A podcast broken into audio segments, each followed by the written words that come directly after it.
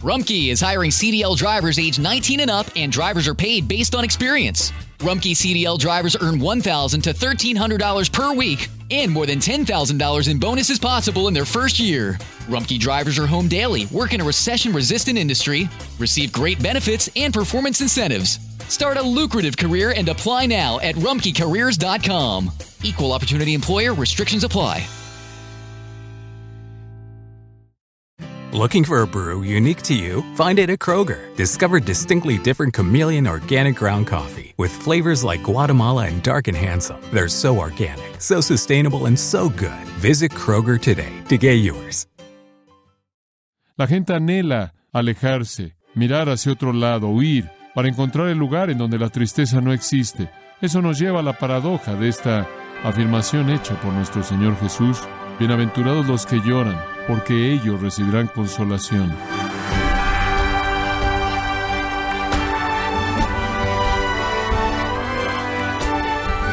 Le damos las gracias por acompañarnos a este su programa, gracias a vosotros, con el pastor John MacArthur.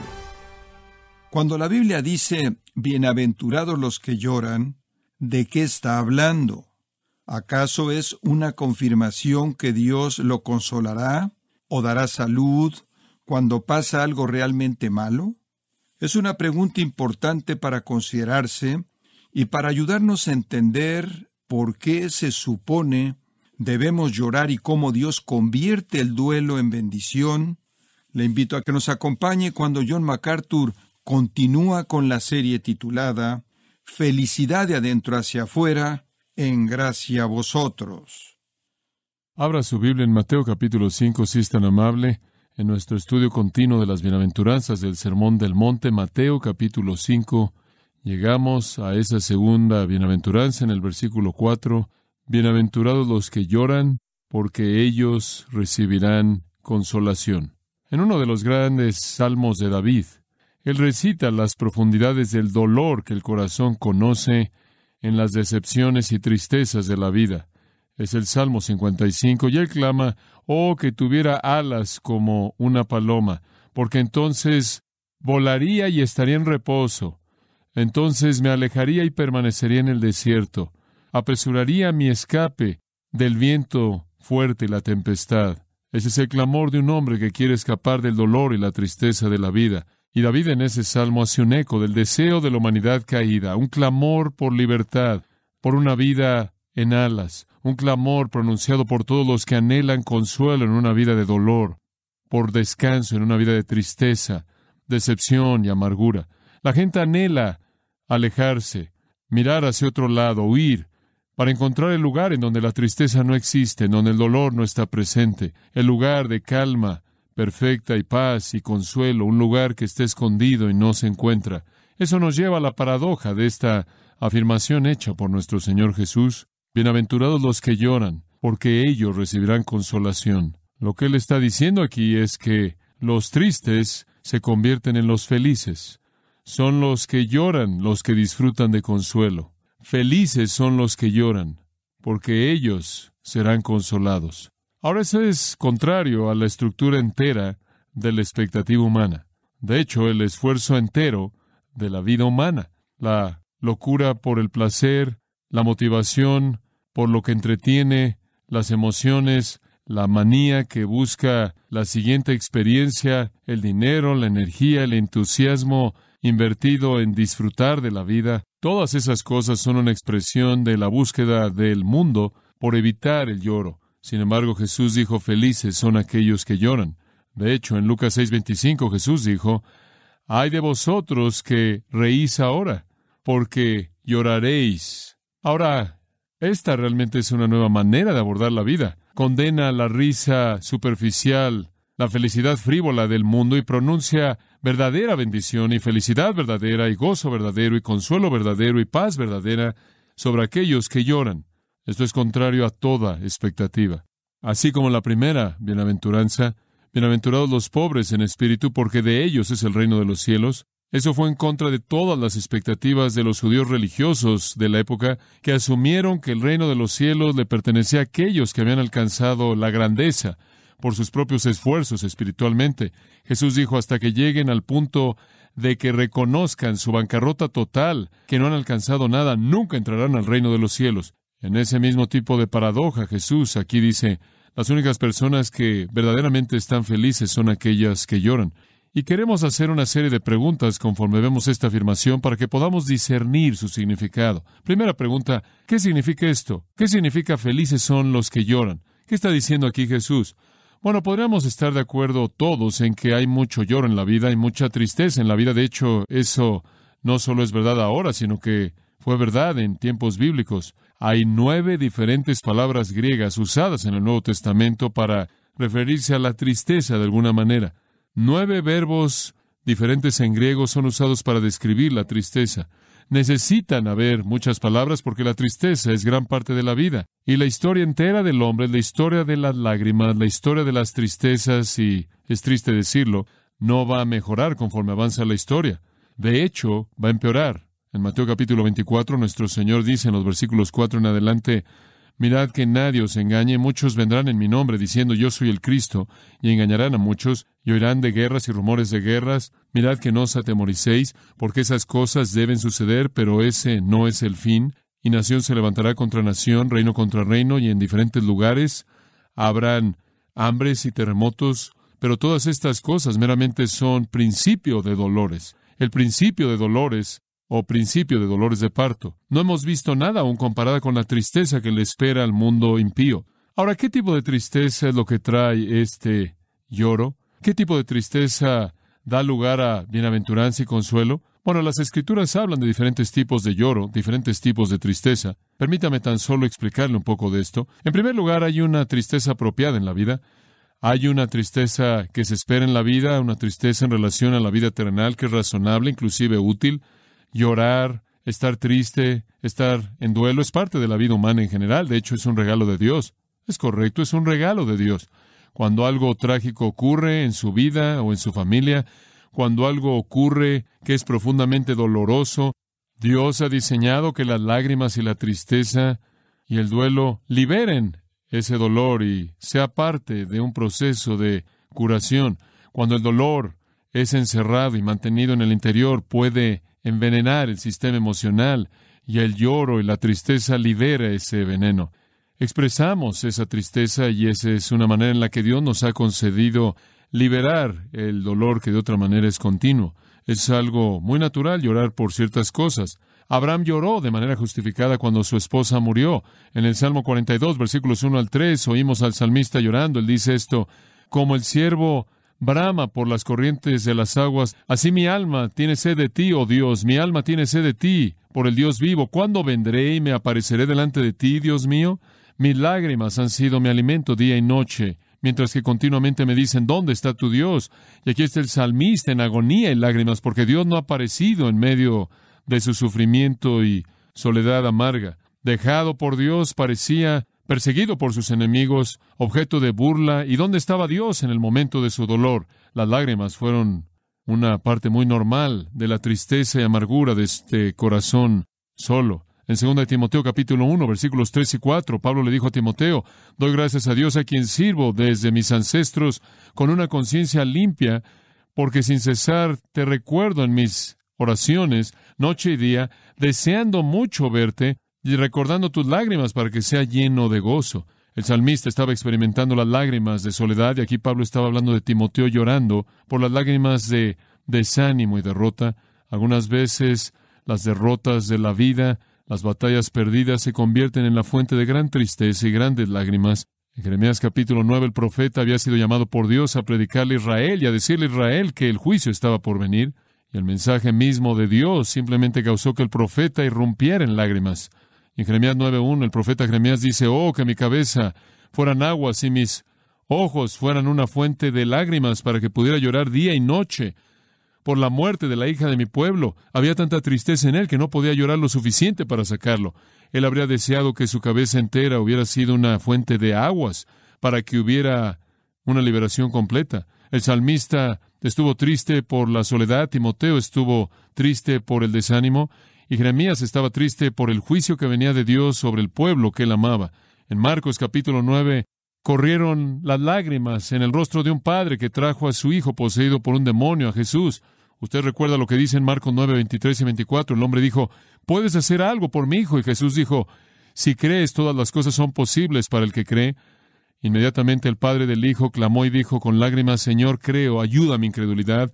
Estas fueron las lágrimas de amor apasionado, compartidas desde el corazón de un padre por su hijo amado. En Lucas capítulo 7, una mujer vino a la casa de un fariseo en donde Jesús estaba reclinado, y ella trajo un contenedor de perfume, usted recordará, y ella estuvo a sus pies y comenzó a lavar sus pies con las lágrimas que salieron de sus propios ojos, y él los lavó con su cabello. Los fariseos cuestionaron por qué Jesús permitía que esta mujer hiciera eso, porque ella era una pecadora conocida. Él dijo que eso era porque a ella se le había perdonado mucho y ella amaba mucho, y esas eran lágrimas de adoración, esas fueron lágrimas de devoción.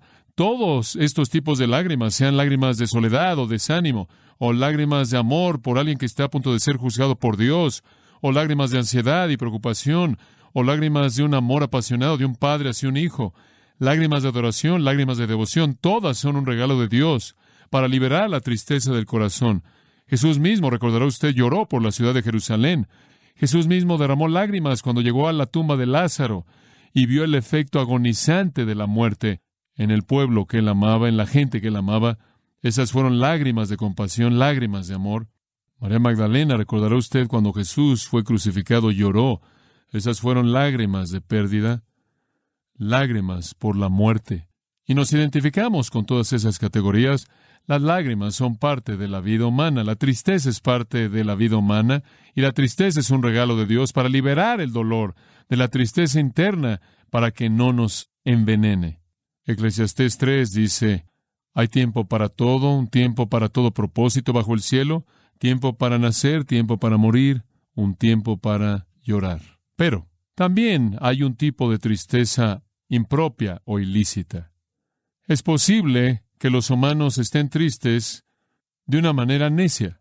Cuando un hombre llora porque no puede satisfacer su lujuria impura, y así lo hizo, usted recordará Amnón, en 2 Samuel 13 lloró y se enfermó hasta que él pudo expresar su lujuria hacia su hermana Tamar. Una tristeza enferma y perversa. Acá lo mismo. Las escrituras dicen que él lloró porque él codició la viña de Nabot. Dice en Primero de Reyes 21.4 que él simplemente se fue a su cama y él simplemente se acostó en su cama, volvió su rostro en lloro y ni siquiera comía. Eso es lloro egoísta llorar por la insatisfacción de su propio deseo codicioso, tristeza basada en egoísmo abrumador. Esa es la tristeza deprimente de uno que se ha convertido el centro de su mundo entero. Esto puede manifestarse en muchas maneras, lo he visto inclusive manifestarse en la pérdida de un cónyuge, en donde una tristeza normal por la pérdida de un cónyuge se convierte en una preocupación anormal, con lo que uno está teniendo que enfrentar en esa pérdida hasta que se convierte tan centrado en uno mismo que se convierte en una especie de paranoia. Algunas veces, la tristeza impropia es un resultado no solo de codicia y deseo insatisfecho, sino de culpabilidad. Algunas personas están tristes de una manera normal, como una especie de expiar por el pecado. Algunas veces cuando veo esto en una relación, alguien en una relación muere, y la tristeza de alguien sigue y sigue y sigue y sigue de una manera normal. Me pregunto si eso no es algún tipo de esfuerzo personal monástico por hacer expiación, algún acto de penitencia por la culpabilidad, por un maltrato serio de esa persona cuando todavía estaban aquí. David es una ilustración de este tipo de tristeza normal. Absalón, recordará usted, trató de derrocar a su padre. Absalón fue un hijo impío. Él fue un hijo que trató literalmente de darle un golpe de Estado a su padre para quitarle el trono. Absalón fue soberbio, Absalón fue egoísta, Absalón odiaba a su padre, él fue egoísta con respecto a su apariencia. Él estaba enamorado de su cabello, según 2 de Samuel 14, él estaba enamorado de su cabello. Él tramó en contra de David, lo expulsó de Jerusalén, se apoderó del palacio y planeó eliminar a los amigos y fuerzas de su padre. Pero en lugar de esto, David ganó. El golpe de Estado no funcionó. David ganó.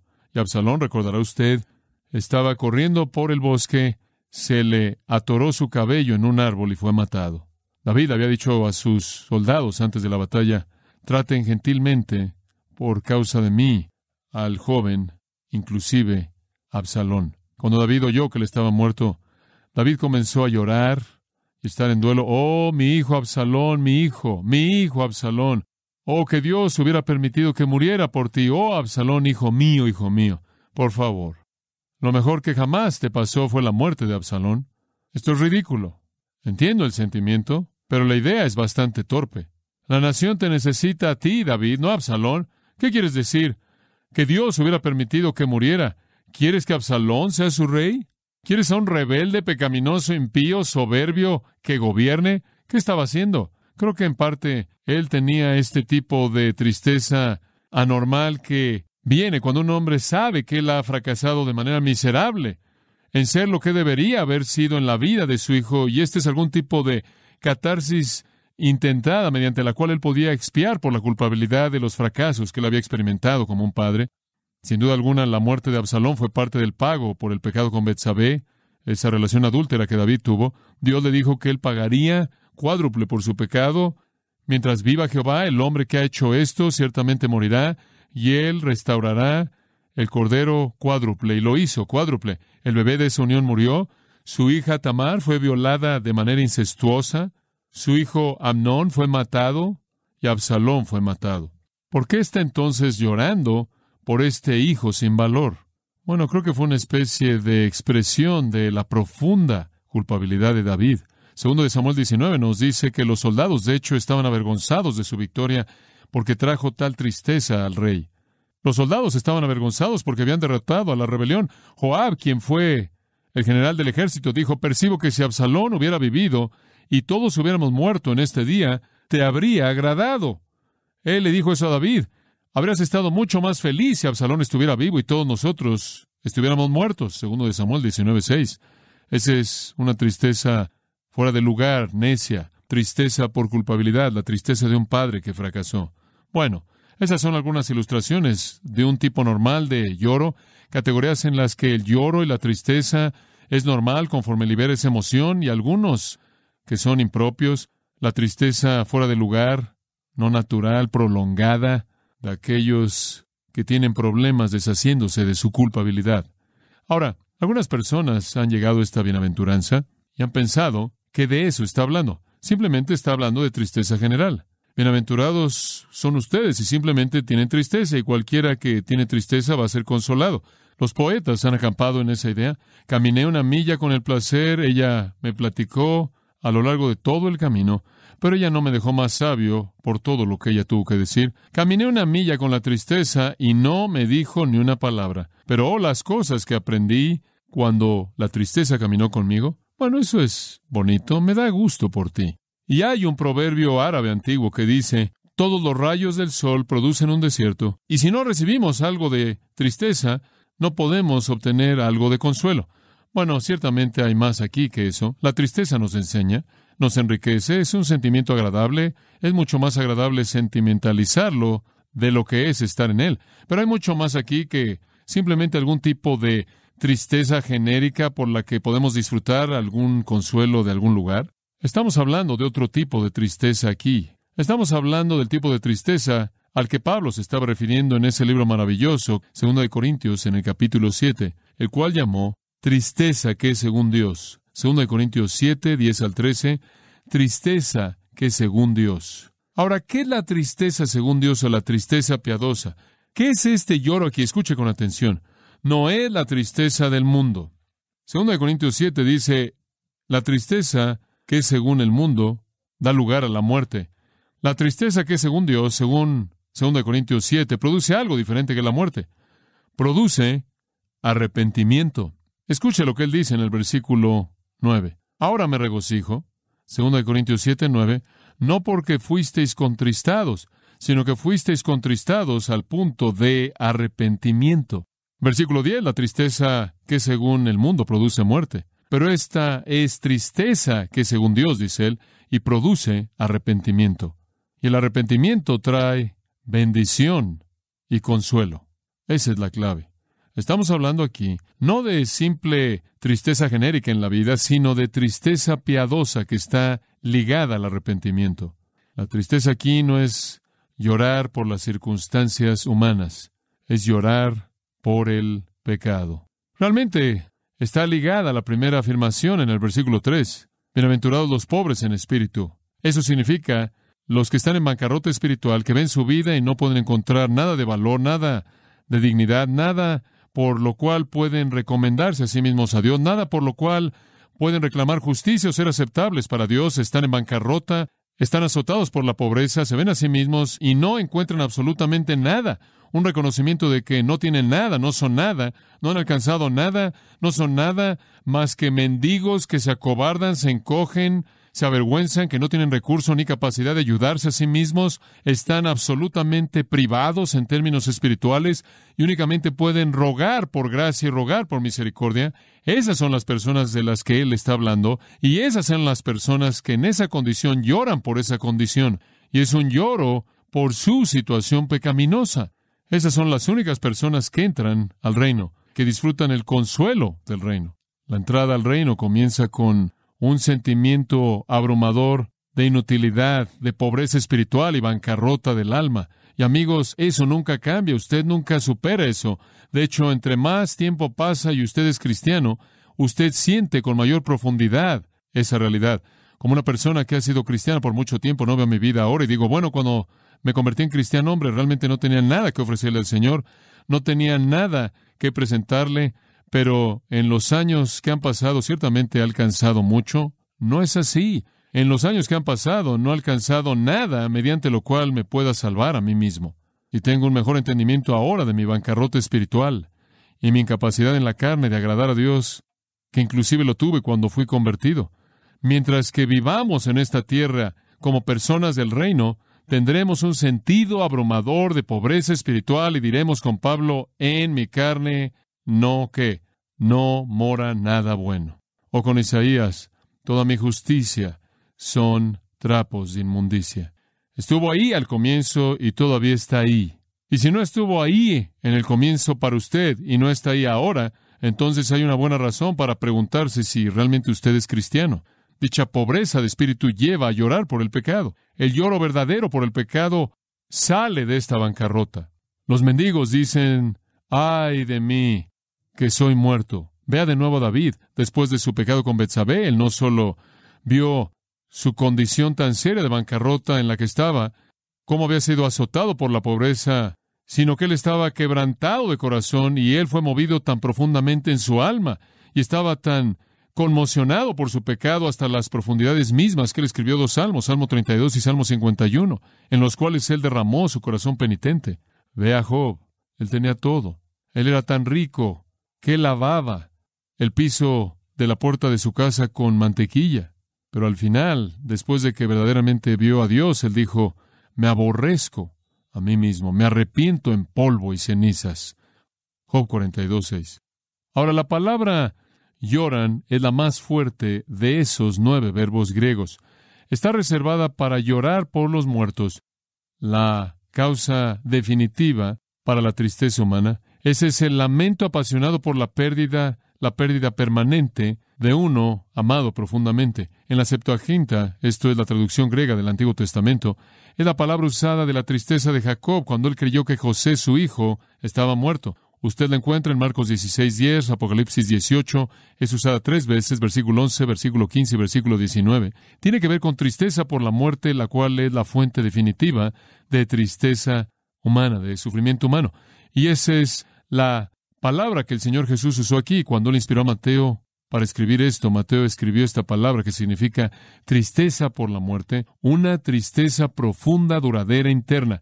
No solo algún tipo de lloro o gemido exterior, como otras palabras lo reflejan, sino una tristeza profunda en el interior. Fue esa tristeza misma que salió del corazón de David, cuando en el Salmo 32, simplemente un par de versículos, él dice en el versículo 3, cuando guardé silencio por mi pecado, se desgastó mi cuerpo en mi gemir todo el día. En otras palabras, él estuvo en agonía profunda hasta que confesó su pecado, su cuerpo le estaba fallando. Día y noche tu mano estuvo pesada sobre mí, mi vitalidad fue secada como el calor del verano. La vitalidad literalmente en el hebreo son jugos de la vida, la saliva, el fluido que opera en el sistema nervioso, su sangre, todo el flujo de sus jugos vitales se vieron afectados por el hecho de que él no se arrepentía de su pecado y la culpabilidad consecuente literalmente lo estaba secando y su cuerpo se estaba desgastando hasta que versículo 5 reconocí mi pecado a ti, mi iniquidad no escondí.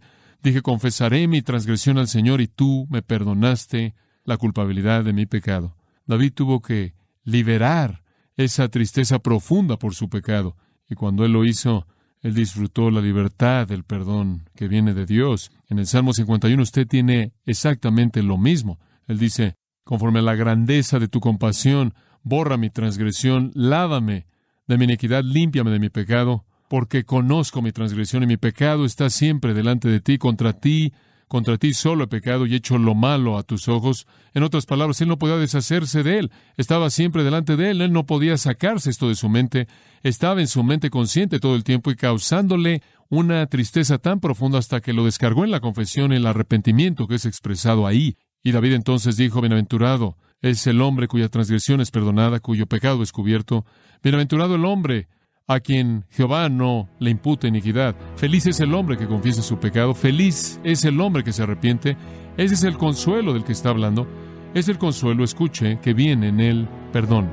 Cuando el pecador llega al punto de reconocer bancarrota espiritual, cuando el pecador llega al lugar de la tristeza, tristeza profunda por el pecado, y viene delante de Dios en penitencia y pide misericordia y gracia, él recibe el consuelo del perdón. El consuelo del perdón.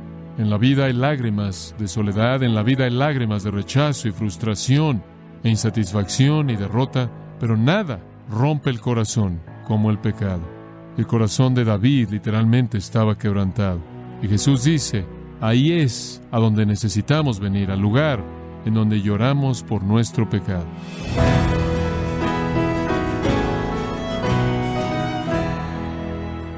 Sido el pastor John MacArthur con el mensaje El único camino a la felicidad, llorar por el pecado, parte de la serie titulada Felicidad de adentro hacia afuera, en gracia a vosotros.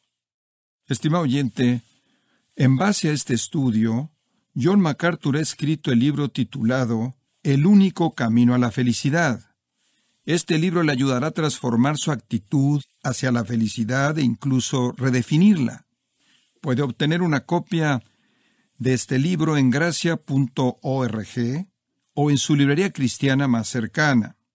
Y quiero recordarle que puede descargar en audio transcripción de manera gratuita los sermones de esta serie Felicidad de adentro hacia afuera, así como todos aquellos que he escuchado en días, semanas o meses anteriores en gracia.org.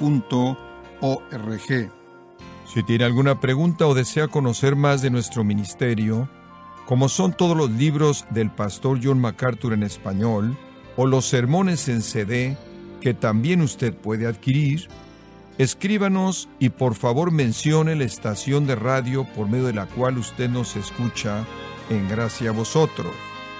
Es importante conocer no solo el país y ciudad de donde usted nos escucha, sino también la radio. Para quienes contactan nuestro ministerio por primera vez, pueden solicitar una copia del mensaje de promoción sin costo alguno, un mensaje por oyente únicamente.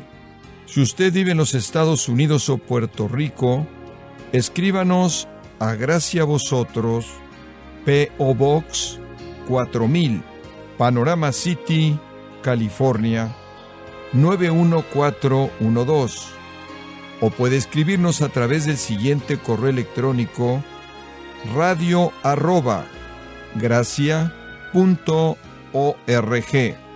En nombre del pastor John MacArthur, de nuestro productor David Torres y del personal, le damos las gracias, invitándole para que nos acompañe en la próxima edición y así juntos continuar desatando la verdad de Dios un versículo a la vez, en gracia a vosotros.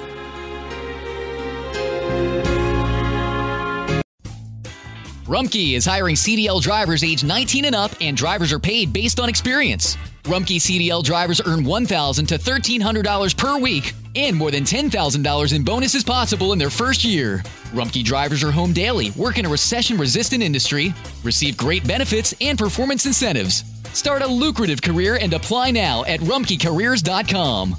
Equal opportunity employer restrictions apply. Preocupas por tu familia. Entonces, ¿por qué darles solo huevos ordinarios cuando pueden disfrutar de lo mejor? Egglands Best, los únicos huevos con ese delicioso sabor fresco de granja, además de la mejor nutrición como 6 veces más vitamina D, 10 veces más vitamina E y 25% menos de grasa saturada, además de muchos otros nutrientes importantes. Así que, ¿por qué no darles los mejores huevos? Porque la manera en que cuidas a tu familia no tiene nada de ordinario, solo Egglands Best. Mejor sabor, mejor nutrición, mejores huevos.